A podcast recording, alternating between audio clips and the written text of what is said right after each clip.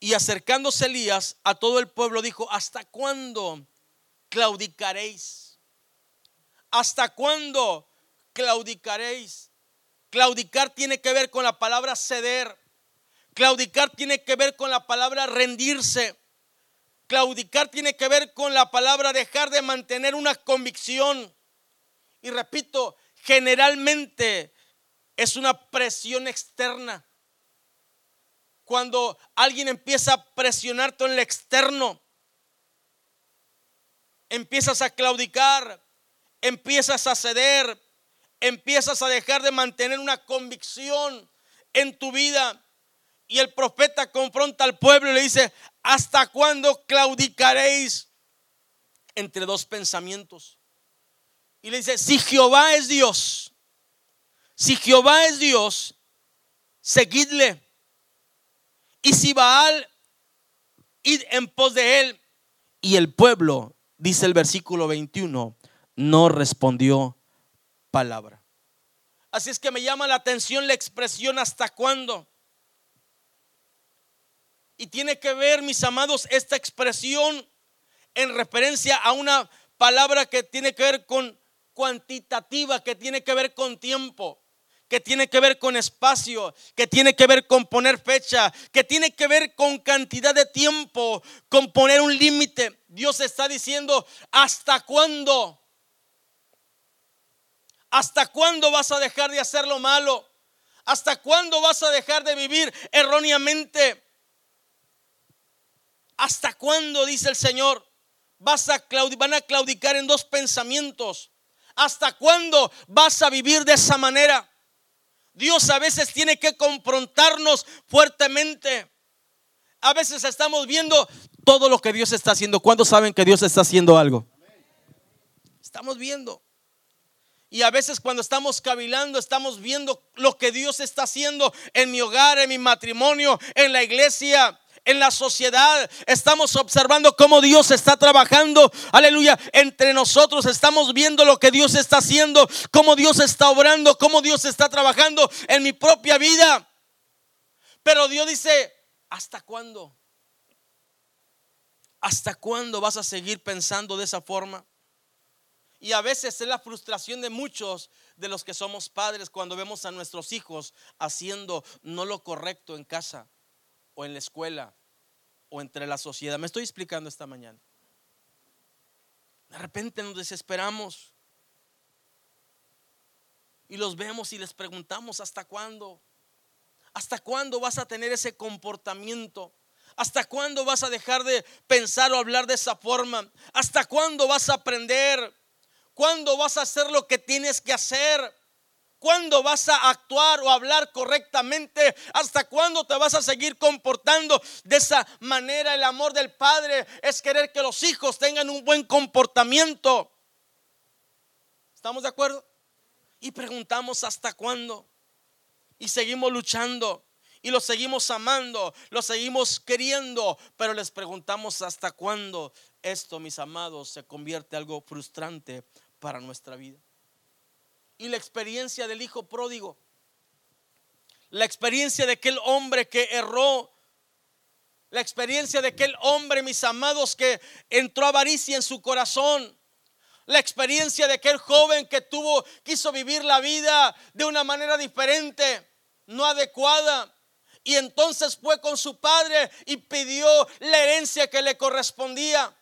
Y entonces la escritura dice que este hombre fue y malgastó todo lo que había recibido de su padre. ¿Alguien me está entendiendo esta mañana? Dice la Biblia que malgastó. Dice la escritura que empezó a disfrutar de los placeres de la vida.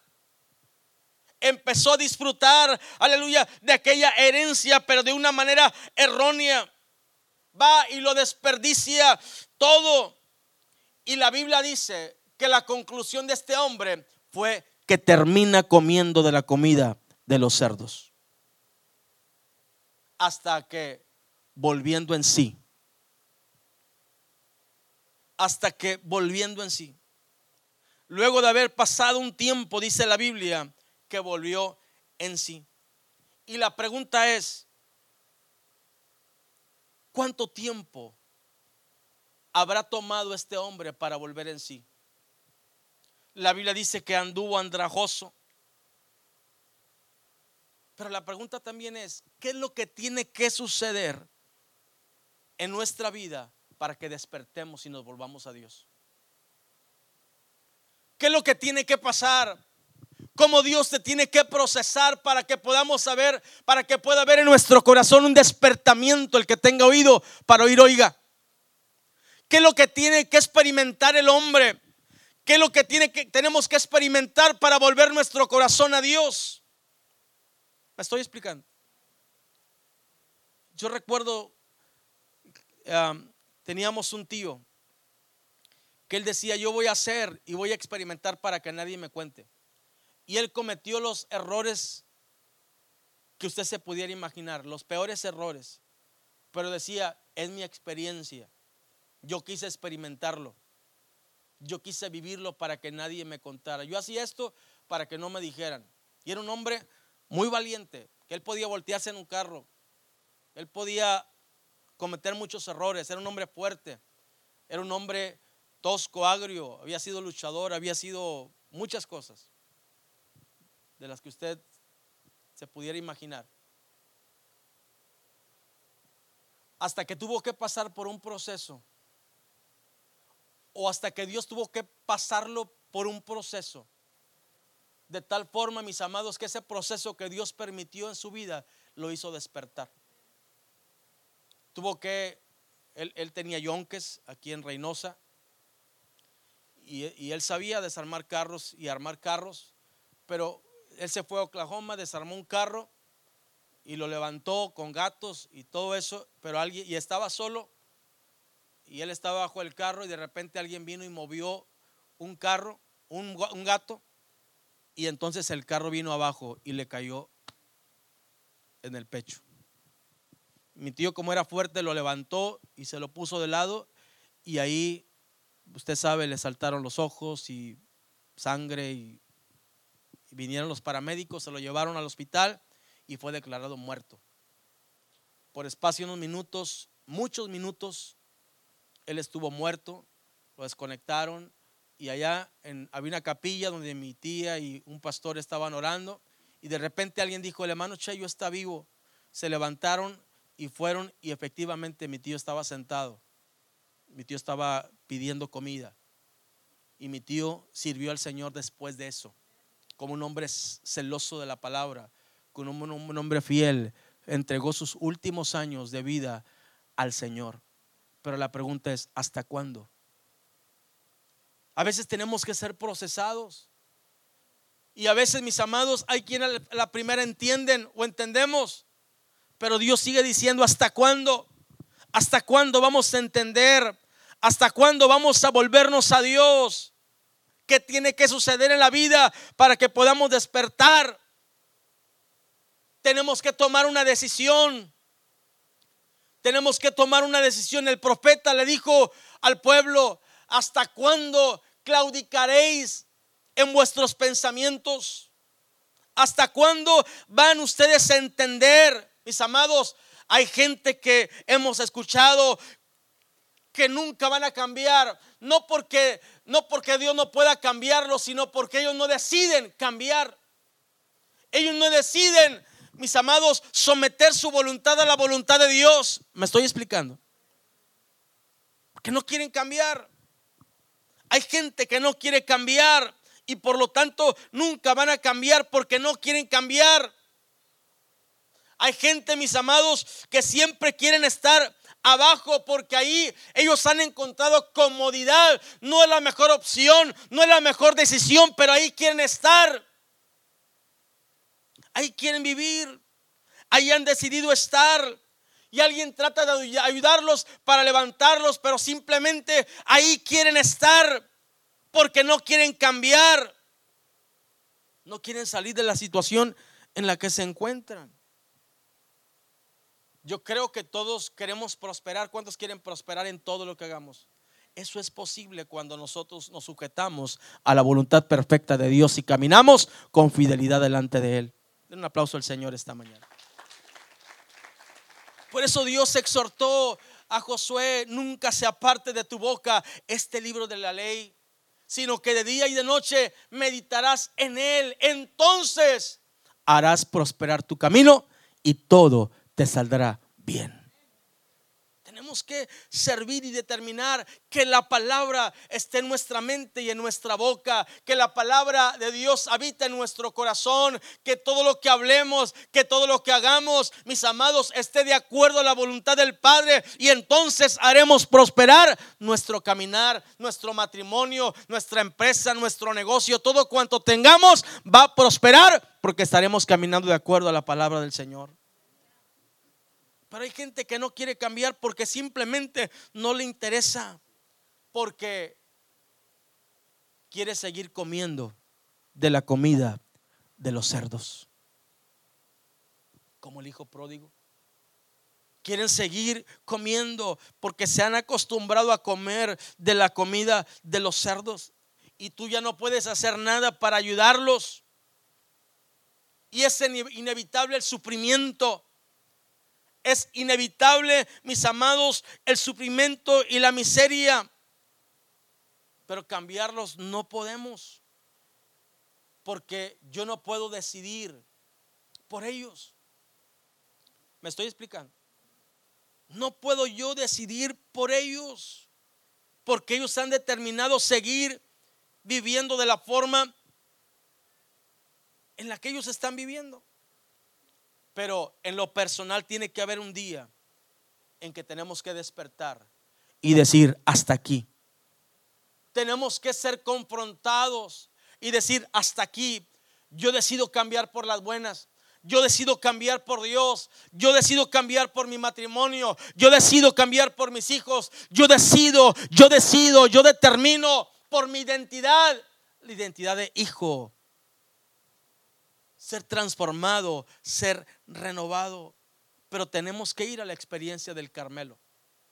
Tenemos que ir a la experiencia del Carmelo y ahí ser despertados, ahí ser confrontados, ahí ser despertados, ahí ser entendidos para poder escoger, aleluya, las oportunidades que Dios tiene a nuestro alcance para poder entender que Dios tiene muchas oportunidades para nosotros, todas alcanzables.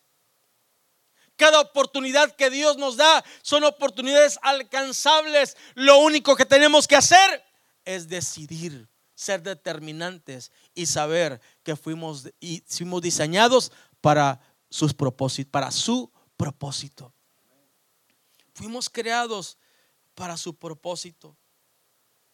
El mundo tiene que tener la experiencia del Monte Carmelo. La pregunta es, ¿hasta cuándo? ¿Hasta cuándo vas a vivir en eso que estás viviendo? ¿Hasta cuándo vas a dejar de pensar de la forma que estás pensando? Todos seremos confrontados en algún momento. La vida nos va a confrontar Usted tiene que y yo tenemos que aceptar ese momento como una confrontación. Tenemos que aceptar ese momento como una confrontación de transformación. ¿Me estoy explicando?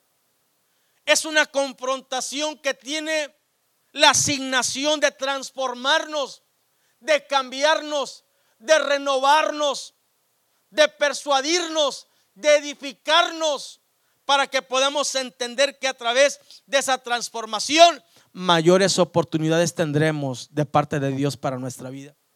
Y todo lo que hagamos pueda concretarse. Y todo lo que hagamos, mis amados, tenga la etiqueta de Dios. ¿Me estoy explicando? Y ahí en esa confrontación hay cosas que Dios va a tener que limpiar, pero hay cosas que Dios va a tener que añadir hay cosas que Dios va a tener que quitar del medio para abrirte camino y que tú puedas prosperar a la manera de Dios. Ayer platicaba con alguien y decía, decía es que a veces hay que valerse de algunas mentiritas. No, mis amados, cuando nosotros somos, trabajamos a la manera de Dios, mis amados, cuando hablamos verdad, Dios siempre exalta a las personas que son verdaderas. Tenemos que entender. El pueblo se encontraba en un momento donde llevaban tres años y medio de sequía. Tres años y medio de, sequía. Pero ahora el profeta les está diciendo, ¿hasta cuándo van a seguir pensando de esa forma?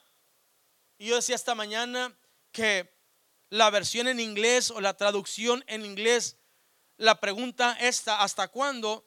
Tiene que ver con en la traducción, ¿hasta cuándo vas a estar cojeando entre dos opiniones?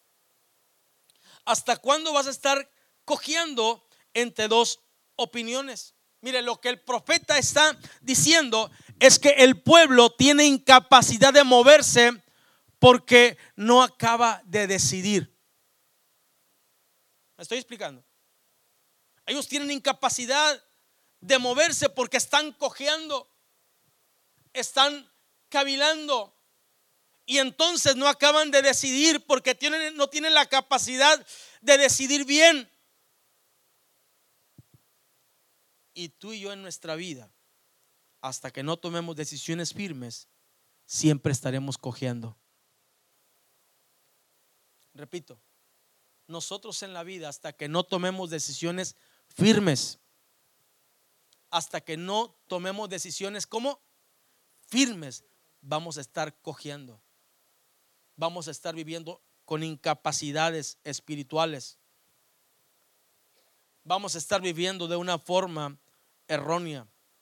Y llega el momento en que tenemos que ser confrontados. Por eso Elías, mis amados, dice la Biblia que, y Elías volvió a decirle al pueblo, solo yo he quedado. Mire, me, gusta cuando el pueblo habla de esta, el, el profeta habla de esta forma por la identidad que tiene. Somos hijos de Dios. Somos hijos de Dios. Y como hijos de Dios, mis amados, merecemos lo mejor de Dios, lo mejor del Padre. Y el profeta dice, y Elías volvió a decir al pueblo, solo yo he quedado profeta de Jehová, mas de los profetas de Baal hay 450 hombres. Dénsenos pues dos bueyes, escojan ellos uno y córtenlo en pedazos y pónganlo sobre la leña, pero no pongan fuego debajo. Y yo prepararé el otro buey y lo pondré sobre la leña y ningún fuego pondré debajo. Invocad luego vosotros el nombre de vuestros dioses y yo invocaré el nombre de Jehová y el Dios que respondiere por medio de fuego, ese sea Dios. Y usted conoce la historia porque dije que este pasaje era uno de los pasajes más famosos de la escritura. Dios respondió o no respondió al profeta. Dios respondió. Dios consumió. Dios consumió aquel carnero, aquella carne y hasta el agua que estaba alrededor de, extra que estaba alrededor de aquel altar. Dice la escritura, y todo el pueblo respondió diciendo, bien dicho. Al pueblo le gustó el reto. Al principio el pueblo no respondió nada. Dice que quedaron silencios. Cuando el profeta les dijo, ¿hasta cuándo? Ellos guardaron silencio. Así como ustedes que no dicen ni amén ni gloria a Dios. Guardó silencio, pero cuando el pueblo, cuando eh, el profeta instruye al pueblo a hacer lo conveniente, dice la Biblia que entonces ellos estuvieron de acuerdo. Dijeron, bien dicho. Y la Biblia dice, la Biblia dice que ellos empezaron primero y empezaron a gritar. La gente empezó a hacer cosas, mis amados, y el profeta estaba observando. Y es que aquí tengo que puntualizar que a veces hay cosas que estamos haciendo que no edifican. Hay cosas que nos entretienen. Hay cosas que no te, el que tenga oído para oír, oiga. Hay cosas que a veces hacemos en la sociedad que no aportan nada, solamente entretienen.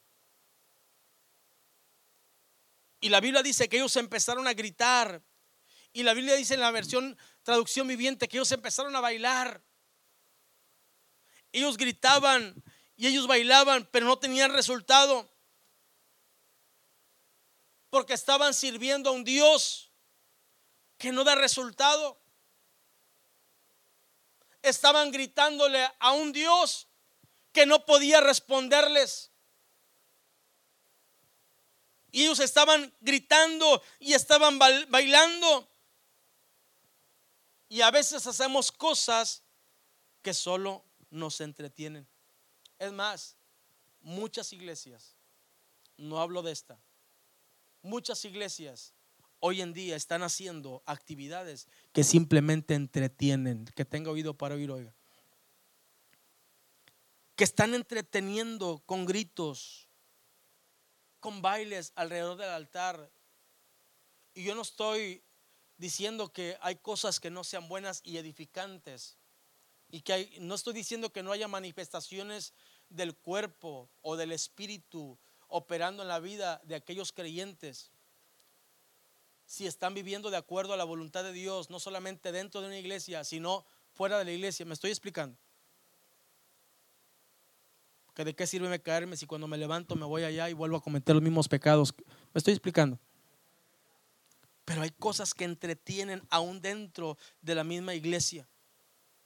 Y tenemos todo tipo de entretenimiento. Y hacemos cosas para atraer más gente. Y, hacemos, y permitimos cosas para atraer más gente. Porque a la gente le fascina el entretenimiento cristiano. Se están entreteniendo cantando, danzando. Y estos profetas estaban ahí gritando. Y estaban ahí bailando. Y ni los gritos ni el baile les funcionaron. Me estoy explicando. Y no quiero profundizar sobre esto mucho para no herir a nadie, pero mis amados, lo que no, lo que te entretiene simplemente te detiene. Y por eso no prosperamos, por eso no avanzamos, por eso no nos, edificamos. Y por eso el entretenimiento nos detiene y salimos allá a la sociedad y, y seguimos viviendo de la forma incorrecta y fuera de la voluntad de Dios. Me estoy explicando en esta hora. Y a veces pensamos que eso es ungido. Y a veces sentimos escalofríos por lo que estamos viviendo o lo que estamos viendo o lo que estamos haciendo. Y se siente divertido. ¿Me estoy explicando? Pero ¿de qué nos vale sentir si afuera vivimos una vida mediocre? ¿De qué nos vale sentir o hacer si afuera vivimos una vida que no le agrada a Dios? No se enojen. Tenemos que avanzar. Pero del otro lado había un hombre expectante. Había un profeta determinado a poder manifestar que el Dios al que servía era el Dios verdadero. Por otro lado había un hombre, mis amados, decidido por otro lado, había un hombre valiente. Por otro lado, mis amados, había un hombre que estaba ahí observando la actividad de cada uno de aquellos 850 profetas. Ahí estaba mirándolos. Ahí se estaba burlando. Oh, decía, grita el más fuerte. Porque a lo mejor su Dios está dormido. A lo mejor salió. ¿Me estoy explicando? Griten más fuerte. ¿De qué nos vale gritar y gritar? Pero Elías tenía seguridad y convicciones en su corazón con fundamento en Dios. De tal forma, mis amados, porque Elías eh, había tanta seguridad en él, porque Elías había decidido caminar y servir a Dios con todo su corazón. Cuando tú determinas servir a Dios, mis amados, puertas se abren. Cuando tú determinas hacer la voluntad de Dios, Mis amados, Dios envía su poder. Cuando tú determinas buscar a Dios con todo tu corazón, hay transformación en tu vida, en tu casa, en tus finanzas y en todo cuanto tú emprendas. ¿Cuántos pueden decir amén en esta mañana? Tenemos que determinar servir a Dios con todo nuestro corazón. Elías, mis amados, sirvió a Dios con toda su corazón, con toda su alma y con toda su fuerza, de tal forma que no tuvo ningún problema en poder confrontar a esos profetas. La Biblia dice, mis amados, aleluya, que él decidió vivir una vida firme, sirviendo a Dios sin claudicar ante la locura del mundo. La gente te va a decir, estás loco la gente te va a criticar, te va a señalar, pero tú vas, a decir, no importa, yo sigo creyendo en el Dios Todopoderoso que está conmigo. Den un aplauso al Señor esta mañana. Dios está levantando hoy en día una generación como Daniel. Dios hoy en día está levantando una generación como Sadrach, Mesach y Abednego. Dios está levantando hoy en día una generación como Nehemías. Dios está levantando hoy en día una generación como José.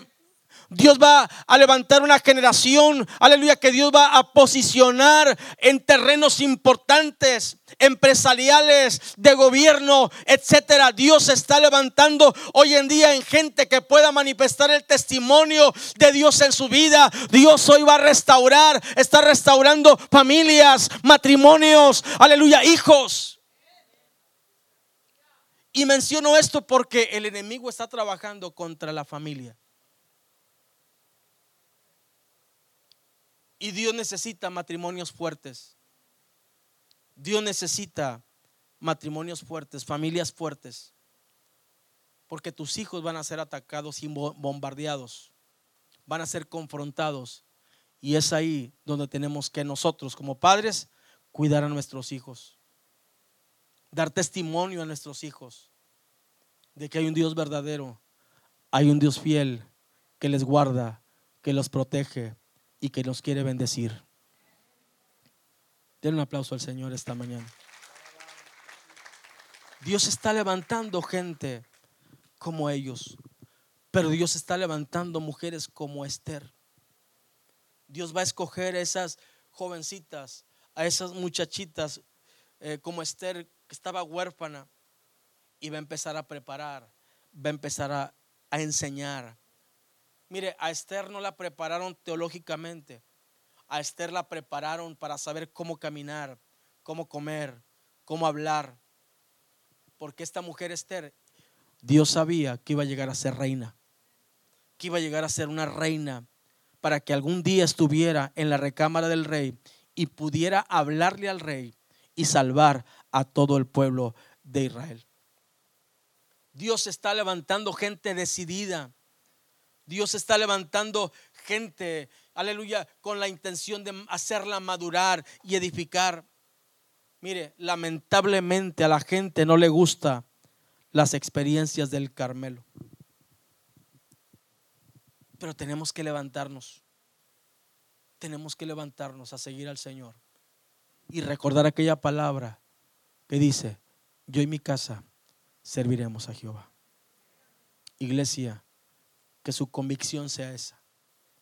Yo y mi casa serviremos a Jehová. Dios sigue hablando y sigue diciendo, ¿hasta cuándo? ¿Hasta cuándo?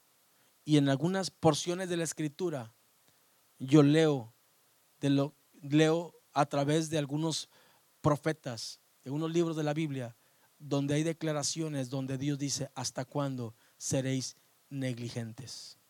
Pero en esta ocasión dice, ¿hasta cuándo cavilaréis en dos pensamientos? Tenemos que servir a Dios. La recompensa, iglesia, Emanuel, está en el servir a Dios. La recompensa está en servir a Dios con fidelidad. La recompensa está en buscar a Dios y su perfecta voluntad. Y yo creo que una recompensa viene para todos aquellos que se levantan hoy a buscar a Dios, que decidan vivir una vida personal de fidelidad, una vida matrimonial de fidelidad, una vida de testimonio para con nuestros hijos. Algún día le dije a, eh, dije cuando mi hijo se casó eh, con mi nuera, ¿verdad? le dije algún día a, las personas, a mi esposa, le dije, yo, me voy a preocupar, me voy a preocupar y me voy a ocupar de que mi hijo vea cómo yo trato a su mamá para que mi hijo trate a su esposa como yo trato a su, trato a su mamá. Y yo me da gusto que veo en ellos un matrimonio joven, sólido, fuerte, con mucha idea de trabajo, de amor y de pasión por Dios. Ayer me preguntaban que si yo tocaba, que no, hombre, yo no toco ni la puerta bien, ¿verdad? Me desafino cuando toco la puerta. Dije, pero algunas, mis hermanos todos cantamos, de la familia todos cantan, pero nadie había, nadie de, nosotros para atrás y hablando de, hermanos y tíos, eh, que yo me acuerde, nadie toca algún instrumento musical, ¿verdad? Pero todos nuestros sobrinos que ustedes conocen, ¿verdad? Los que ustedes ven cada semana, eh, ellos cantan y tocan algún instrumento y el, y el, y el hermano me decía, el hermano me decía, wow, pastor, entonces, ¿cómo van a salir sus nietos? Le dije, yo quiero que mis nietos salgan mejor que mis hijos, ¿verdad? En cuanto a servicio a Dios. Y yo estoy creyendo, mis amados, que mi generación va a ser una generación bendecida hasta mil generaciones. ¿Cuántos lo creen conmigo? Que su generación sea una generación que sirva a Dios, así como mis abuelos, así como mis padres, mis abuelos que los dos fueron pastores, ¿verdad? Y mis abuelas santas también que sirvieron a Dios en la oración y se entregaron a Dios con todo su corazón en el servicio al ministerio. Y no servimos a Dios por herencia, servimos a Dios por ejemplos, por modelos, aleluya, por legados espirituales, por testimonios espirituales que, que eh, impactaron sobre nuestra vida, nuestros abuelos, nuestros padres y ahora nuestros hijos, que la mayoría o todos están sirviendo al Señor con todo su corazón. Mis amados, pero tenemos que poner un punto a nuestras malas decisiones. Y Dios esta mañana dice, ¿hasta cuándo cavilaremos en dos pensamientos? ¿Por qué no estamos en pie en esta mañana? ¿Hasta cuándo el profeta dijo? Y la Biblia dice, mis amados, que el Dios verdadero, el Dios al que usted y yo servimos, hizo descender fuego del cielo y consumió aquel holocausto y ahí quedó en manifiesto que el, el, Dios de Elías, el Dios nuestro, es el verdadero Dios. ¿Por qué no levanta sus manos al cielo esta mañana?